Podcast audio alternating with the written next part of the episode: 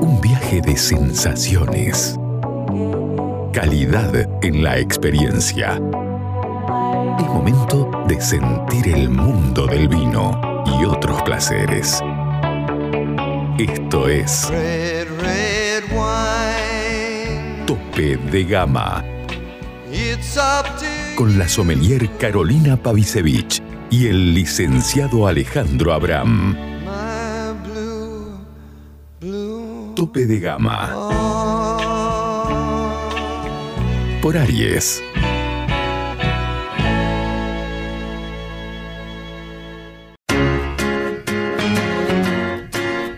Llega a Salta una nueva forma de vestir tu casa.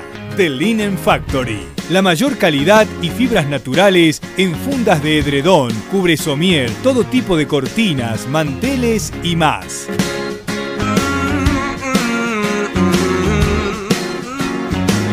The Linen Factory. Te esperamos en General Güemes 292 o envíanos WhatsApp al 3875 841268 o al 3874 570269. Sure, yeah. The Linen Factory.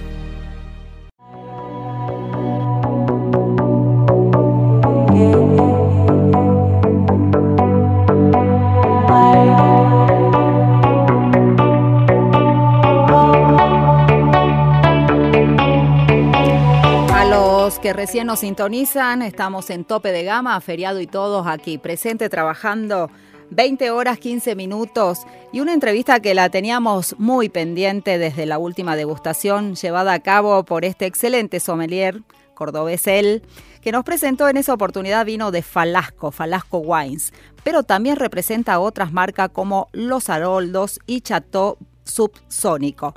Emanuel Rencini, un placer tenerte en línea, ¿cómo estás? Hola Carolina, un placer, el placer es mío, todo genial. La verdad un saludo enorme de toda tu querida audiencia. Gracias. Bien, Emanuel, coméntame, ¿estás en, en qué provincia? Porque vos sos un sommelier que anda por todo el país presentando vinos. ¿Dónde te encontrás ahora?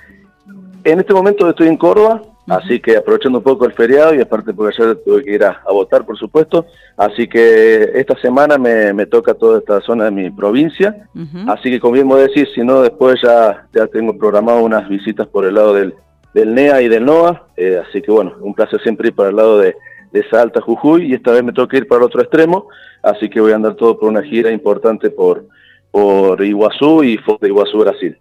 Ah, pero qué bien.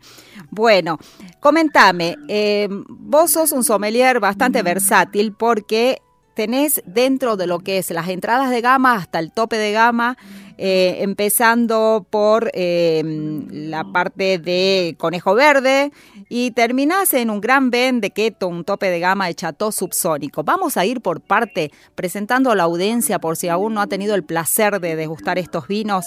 Vamos a ir por parte eh, con em, Los Haroldos, ¿sí? una bodega tan tan eh, prestigiosa y con vinos tan ricos. Contanos cómo se viene eh, esta añada y qué es lo que estás presentando últimamente como novedad.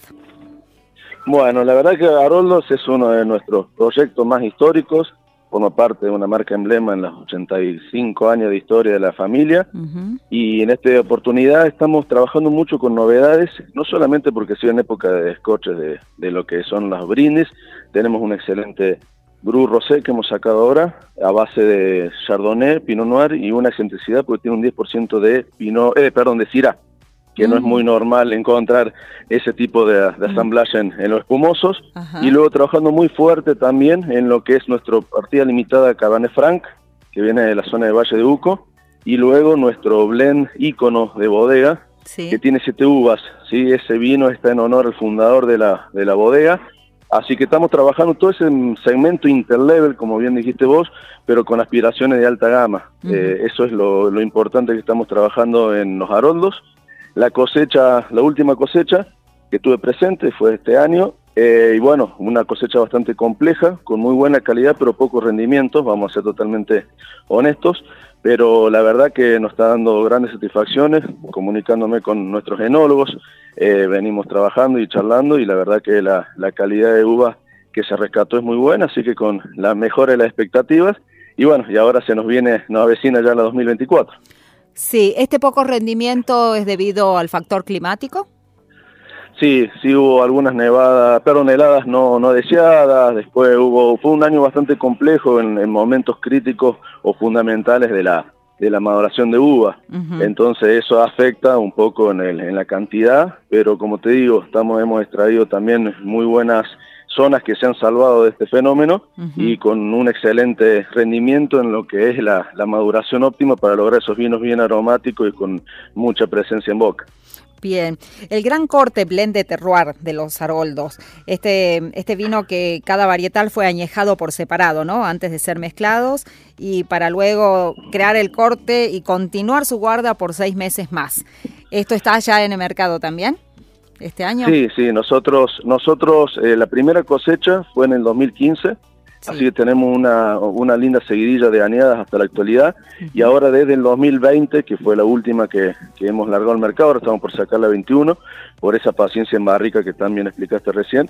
eh, y es un vino que ahora le hemos cambiado la, la, la etiqueta, pero la, el concepto sigue siendo el mismo, o buscar uvas óptimas de siete zonas diferentes no solamente de Valle de Uco, sino que encontramos el Bonarda, lo extraemos de la, de la capital de Bonarda, que es San Martín justamente, y el Taná viene de la zona del norte, de la Valle, sí. con unos, unos eh, viñedos de 600 metros sobre nivel del mar aproximadamente, que le da también ese toque característico de poder ensamblar algo tan complejo como es un vino de, de siete uvas. Claro, claro. Bueno, y ahora vamos a eh, las líneas la otra línea, eh, que son tope de gama, como el programa, es Falasco Wines. Eh, y tuve la oportunidad de degustar y, de que nos expliques también eh, los vinos, ¿no? Particularmente, me acuerdo y me quedó grabado en la memoria este Sparkling de Antonieta. Eh, Antonieta Rosé, que en esa oportunidad este, brindamos. Y me gustaría que les cuentes a la audiencia, eh, ahora que se viene la época de celebraciones, eh, dentro de los eh, de las burbujas, dentro de lo que Falasco tiene como burbuja, que le, que le podemos recomendar, y también algún vino que en esta añada se esté destacando. Bueno, la verdad que nuestro Sparkling Wine, nuestro Brunature, mm. eh, a base, Antonieta a base de, de, Chardonnay y Pinot Noir, es un, la verdad es un, un hermoso ejemplar. Tiene encima, por supuesto, el, fue el honor de Pablo Sánchez de poder hacer un vino en honor a Laura Antonieta, la, la mamá de los cuatro hermanos que forman el, el concepto hermandad y, y, forman la cuarta generación de, de la familia. Uh -huh. Así que bueno, es un producto muy fresco, muy elegante, con burbujas persistentes, pero para nada agresivas.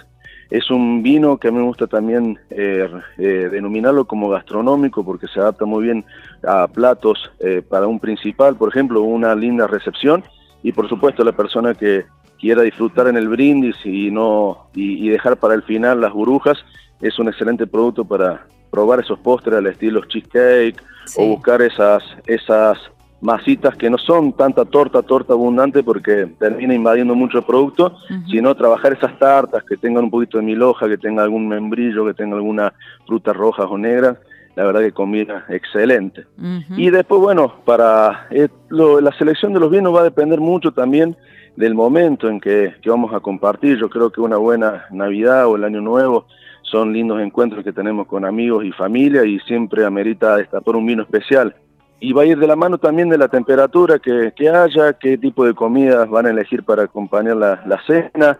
Entonces, si vamos por algo más clásico, eh, que hay la gente a veces prepara, viste, el cerdo frío, mm. eh, o lo dejan a veces para el otro día, al menos mi abuela hacía eso.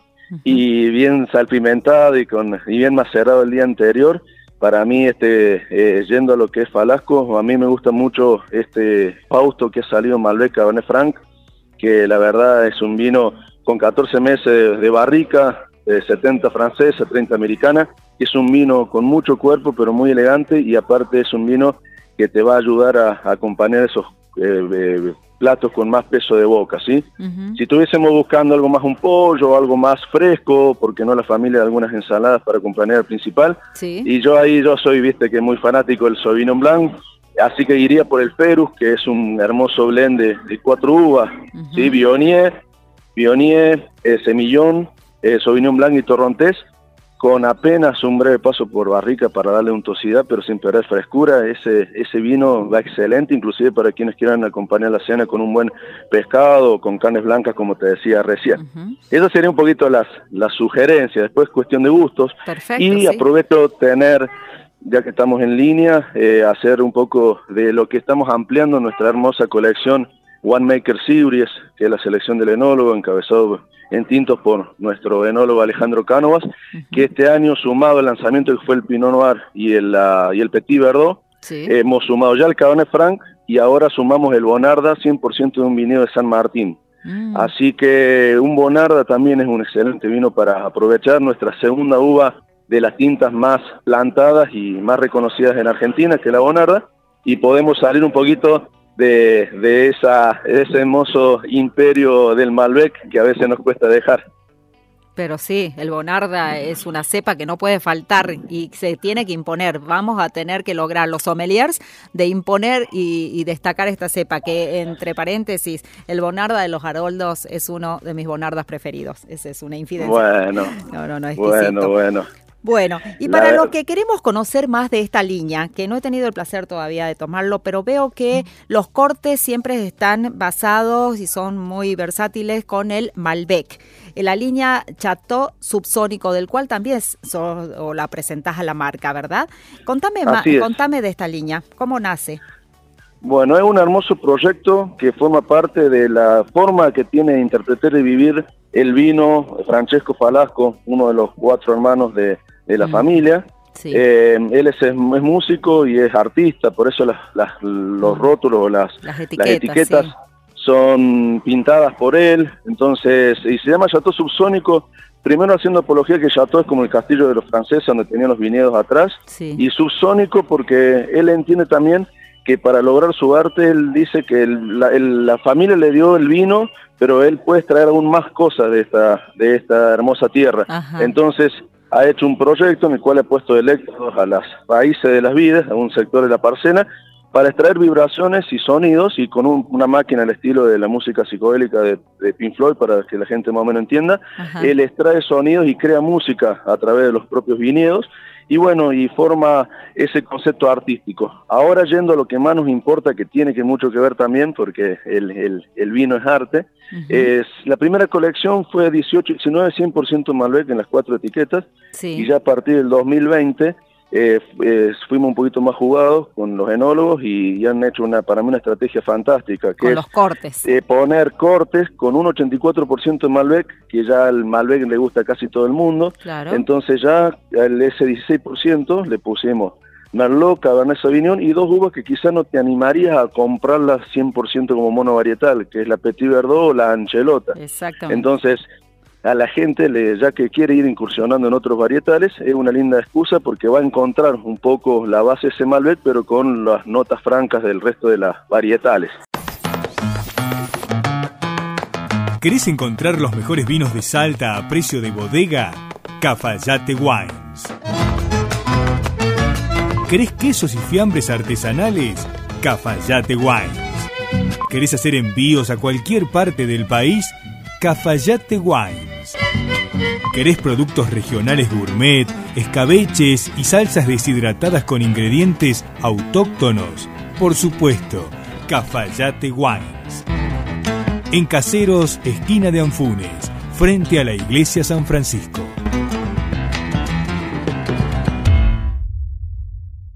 Sí, sí, ¿sí? te adelantaste porque Y- ahí eh, apuntaba mi, mi siguiente pregunta. Este corte tan novedoso, ¿no? De Malbec Petit Verdot y Malbec Angelota. No lo había visto en- todavía no lo he probado tampoco, pero eh, realmente he jugado y con todo, con todo para darle un otro estilo. Me parece bárbara la idea. Y vos sabés que, que nos está dando muchísimas satisfacciones en, la- en los eventos, en mariajes, ferias, porque la gente eh, está se está animando a, a seguir experimentando y la verdad que es un vino que, sumado también que busca un perfil de un paladar con un muy buen cuerpo, un muy buen volumen, mucha elegancia, pero Ujú. también con un perfil para el consumidor que no está tan enamorado de la barrica o, o un consumidor más moderno, Claro, ujú. porque el 50% de este vino solamente pasa eh, por, por roble, eh, nuevo y usado. Entonces va a tener notas hermosas de del recuerdo de la madera, pero no va a ser el preponderante, sino que como en realidad hacemos todos los vinos, eh, siempre manda la fruta, el vino nace del viñedo. Claro. Así que es para las personas que quieren interiorizarse en el vino y buscar un vino joven y de alta gama, ahí empezamos con Chateau Subsónico, ¿sí? Pero qué familia más creativa, ¿no? y, y también, bueno, estos vinos son ideales para acompañarlos con platos más desestructurados, ¿verdad? Con- Así es, totalmente. Para jugar un poco por los contrastes también, y no Claro. quiero olvidarme del último, del, sumamos una etiqueta más, que es un Pedro Jiménez con G, es una uva criolla, Sí. muy interesante, que lo sacaron los viñedos de un- una parcela de un amigo histórico de la familia. Así que ahí tenemos un vino blanco excelente, que tiene un recuerdo floral y frutado muy marcado, y la verdad que es un vino que también bien vale la pena para comer un rico sushi, comer inclusive algunas mollejas, ir por algo más eh, disruptivo, no tan, eh, no, no tanto con esas famosas reglas a veces que ortodoxas del maridaje, que en realidad no deberían ser reglas, si- sino son simplemente sugerencias. Claro, sí, totalmente. Decime, eh, eh, todo lo que respecta a la finca donde se hace el chateau subsónico, ¿es de una sola finca o varios terroirs de los que tienen? No, nosotros ahí trabajamos siempre en la investigación con los ingenieros agrónomos Sí. y trabajamos eh, dentro de Valle Uco, a veces diferentes zonas dependiendo del varietal, así como sucede un poco con, con nuestro blend hermandad o en el caso del, del segmento Los Haroldos en, en, en lo que es el, blend de gran corte, ¿sí? Nosotros buscamos a veces un concepto single vineyard Sí. para la, la línea hermandad o para ejemplo el Fausto, Fausto el Malbec es un 100% single vineyard de un viñedo de, de casi 40 años de la zona de Vistaflores, Sí. eh, allá en, en Valle de Uco. Entonces nosotros, ahí sí, o el Hermandad, que el Malbec viene San Carlos a la consulta, o cuando ya trabajamos estos Petit Verdot de Winemaker Sibris o Bonarda o el resto de la colección que te comentaba, ahí sí somos más específicos con ese concepto. Pero si no, ya para Chateau Subsónicos trabajamos parcelas, pero no necesariamente lo que se denomina ahora por bloque o por, o por finca específica, ¿no? Bien, ahora, yendo a la logística, ¿no? De esta bodega tan grande, ¿cómo, cómo se dividen, digamos, eh, o cómo se organizan logísticamente para dividir las distintas líneas? Eh, Bueno, la verdad que, que hermosa pregunta y eso también habla de la del grupo humano y de la calidad profesional que hay en la, en la bodega. Es un verdadero placer contar con, con enólogos eh, muy comprometidos, con mucha experiencia y a la vez jóvenes, ¿no? Que han pasado por una experiencia nacional e internacional, eh, con bodegas de Francia, Napa Valley, Estados Unidos, y bueno, y todo el grupo enológico está al pendiente. Se- las 24 horas en Vendimia está abierta la bodega, trabajando con turnos rotativos y no dejamos que, que se nos escape nada. Es decir, si vienen los camiones con las uvas, eh, que lleguen en horario para que no afecte el sol, el cuidado de la temperatura para que el vino no eh, se elabora sin después tener ningún, ningún tipo de defecto. Eh, la verdad es un trabajo que, que por poco los, los enólogos duermen en la bodega. Entonces, es... es Estamos hablando que, de Adrián Bernardini, de Daniel Sancho, de Gustavo Martínez como enólogos de los Haroldos. Y bueno, tenemos, son, son varios, ¿no? Son ¿Cuántos enólogos hay? Si contamos a Y- los de Falasco, los de Chateau, serán... Y la verdad, eh, siete enólogos fácil. Siete, mm. Obviamente que los, los que mencionaste, por supuesto, Gustavo Alejandro Martínez, Cánovas. mm, Y a Lale Cánovas y Pablo Sánchez ya son encargados de uno para blanco, rosado y, y espumoso, como es eh, como es Pablo Sánchez, y el Ale Cánovas que se encarga de toda la colección de tintos. claro. Asimismo, se, se hace todo, se trabaja conversado, se hacen convenciones, se hacen reuniones, se hacen tasting de mínimo 60 muestras por día en época de, de- de ir controlando las- las- los vinos. Es muy lindo porque no solamente es, sino que llegan los, los, las- los racimos de uva y catamos directamente del racimo. O sea que se hace un trabajo desde diseñado desde el, desde el viñedo y hasta el último secretito de la cocina de- del enólogo. Sí, un trabajo de logística importante realmente. Bueno, Sí. eh, ahora te voy a hacer la última pregunta a nivel personal, a nivel profesional. ¿Cómo, eh, cómo ves eh, que se esté comunicando hoy en día el vino? Si has notado algún cambio desde alguna época, a lo mejor desde tus comienzos, y, y en cuanto a la, a la parte receptiva, ¿ves un público más apetecible de conocer de vinos? ¿Cómo, ¿Cómo ves en este caso el feedback de lo que uno comunica? Eh, la verdad que el crecimiento y la curiosidad y las ganas y el tema también de cómo se abrió un abanico del público consumidor, sea para ir a disfrutar un vino en una cena o para aprender en la misma cena o compartir conceptos, es inmenso. Es inmenso. Y la verdad que, sí, sí, y la verdad que yo hace 13 años que soy sommelier y Sí. viajo eh, más, más de 15 provincias y cada público tiene su propia idiosincrasia, pero vos sabés que mm, una, recep- una excepción a la regla de cuando te toca un público quizá que o, o vamos a decir mal educado o no, pero es muy raro. Y otra de las cosas que está el compromiso, al menos mi perfil de escuela de, como sommelier, es que tenemos que estar a disposición de lo que va a disfrutar el público, si ir preparados, ir que si hay un público que es más técnico, saber de lo que estamos hablando, estudiar, eh, eh, para esas preguntas que a veces vas a decir, mira la pregunta que me van a hacer, estar al, al pie del cañón con la respuesta, porque te puede tocar un ejemplo, Claro. una persona te dice, este vino tiene fermentación maloláctica, ¿qué es la fermentación maloláctica? Y después tenés otro público que no va a ir por ese lado, sino te va a decir, che, vos sabés que tengo un Malbec de Salta, ¿me podés explicar? Y uno tiene que saber eso y en qué se diferencia un Malbec de Chacochulla con uno de Valle de Uco. Y hay un montón de abanicos de preguntas y para mí el compromiso eh, de- desde la sommeliería es esto, estar bien, eh, saber decir que no, te lo averiguo y te lo explico la próxima, creo que es lo más sano que te puede pasar, porque el que dice que sabe todo el vino no nos alcanza ni cinco vidas para aprender. Así es. Así que mm, la- lo ideal es eso. Y después, bueno, eh, no soy partidario de esa sommeliería ortodoxa, de que antes quizás él veía una mala cara cuando era, el, el- antes el, el, el, vamos a decir, el cliente o el consumidor o el que iba o el oyente de las disertaciones Ujú. iba con miedo, uy, ya veo que digo que esto huele tal cosa y el sommelier me va a retar y eso me parece totalmente contraproducente. Claro. Cada uno tiene su ejercicio eh, organoléptico, hay gente, y te pongo un ejemplo muy sencillo. Si, por ejemplo, ahí va un carpintero a una degustación, es lógico que lo que más vaya a percibir va a ser la madera. O una persona que vive en un vivero, trabaja en un vivero, va a sentir aroma a flores. Pero que uno le sienta cierto aroma no es una frustración. Lo que está bueno a veces cuando uno encuentra los aromas, los sabores, es que es como un caminito de ida. Cuando te Ujú. empezás a volver un poco sabueso, ya es que vas oliendo todo, vas por la calle, vas oliendo y vas y se hace como una linda, un lindo ejercicio, pero eso no, no significa de que para tomar vino hay que saber de vino, eso es Así un mito, es. una falacia. Así es. Y ese es nuestro compromiso, ¿no? El, el romper ese mito y que la gente se anime a, a participar, se anime a disfrutar más que nada de las experiencias. Eh, bueno, yo no tengo tus años de experiencia, eh, soy más nuevita en, en la sommelería, pero coincido con todos tus conceptos, porque acá donde me muevo es ma- exactamente como lo describís. Eh, con el feedback de la gente. Así que bueno, está en hacer este caminito y, y transmitir nuestros conocimientos y sobre todo eh, invitar al disfrute de lo que es el vino. Así es, totalmente de acuerdo y bueno, lo que sabes muy bien, lo que necesites. Igualmente, igualmente. supuesto, Espero, espero po- poder encontrarnos pronto por, por esta zona del NOA.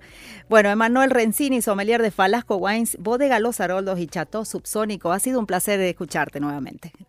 No, por favor, que reciban muy lindo el fin de año, si no nos vemos y a seguir disfrutando, como bien dijiste. Igualmente. Felicitaciones por el programa. Gracias, gracias por el contacto. Chau, chau. Buena jornada. Chao.